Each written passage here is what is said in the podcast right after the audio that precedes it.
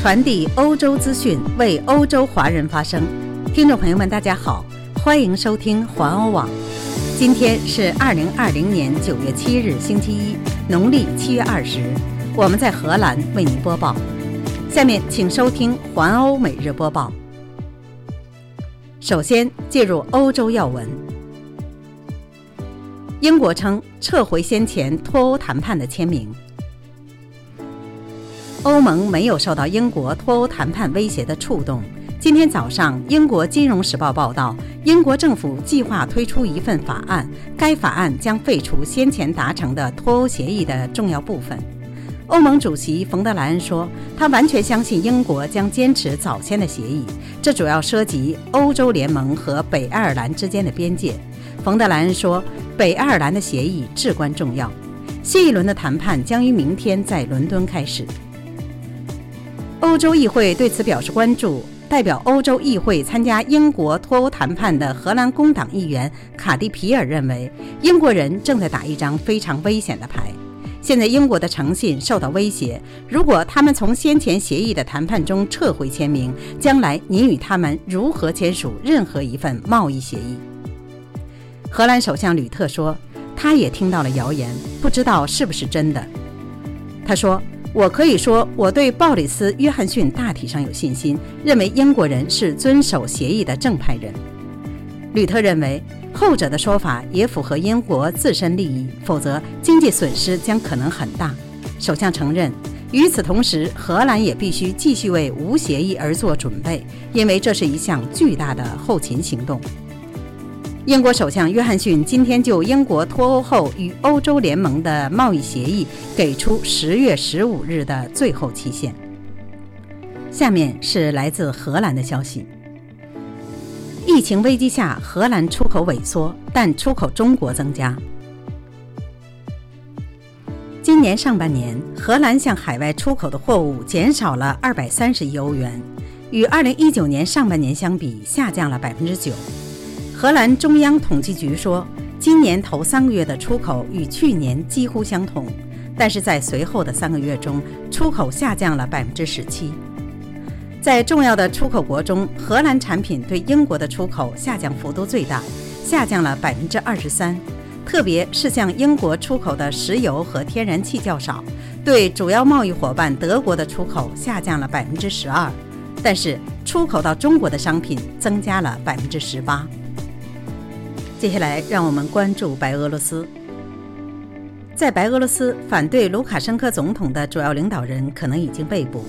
白俄罗斯新闻网站突特拜根据目击者的说法报道，今天早晨，明斯克市中心的一群蒙面人将玛利亚·克列斯尼克娃推上了一辆面包车，然后开车而去。此后，克列斯尼克娃的同伴无法与他联系，反对派建立的协调委员会的三名成员也联系不上。这是否是绑架，尚未得到正式确认。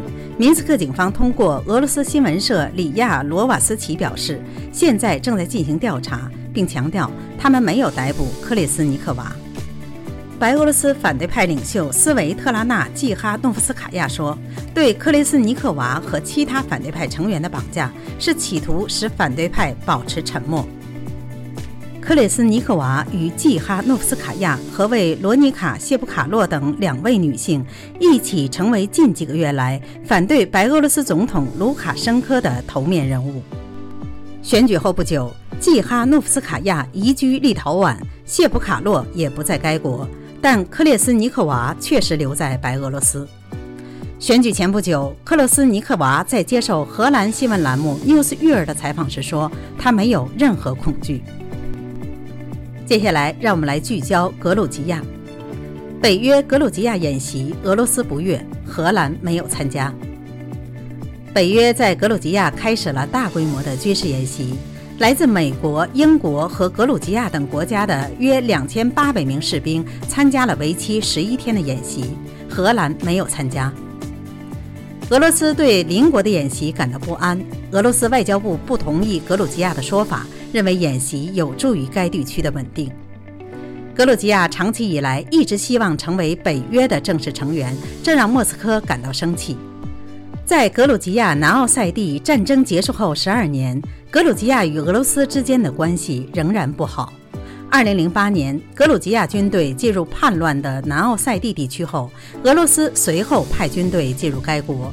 这是俄罗斯第一次事实上在普京领导下向国外发动战争。普京当时不是总统，而是总理。战后，在俄罗斯的支持下，南奥塞蒂和阿布哈兹地区也从格鲁吉亚分离出去。但是，国际社会绝大多数仍将这些地区视为格鲁吉亚地区。最后，让我们来关注捷克。捷克总统批评访台的议长。捷克参议院议长维斯特齐尔九月四号晚间结束访问台湾行程回国。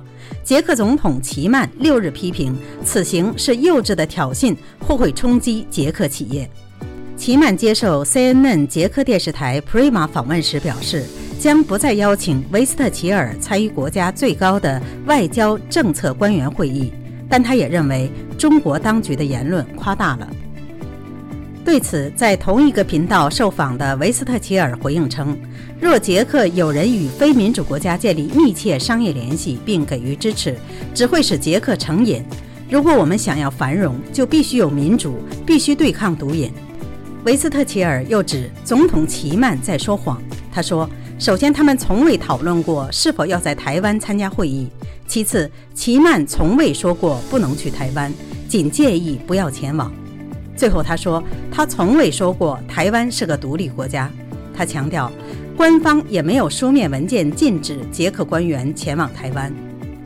捷克总统齐曼自2013年上任以来，一直寻求与中国建立更紧密的商业和政治关系，但据说中方的投资承诺落空，引发政界分歧。以上就是今天的环欧每日播报，我是千惠，感谢您每天关注环欧网为您带来的最新资讯，明天我们再会。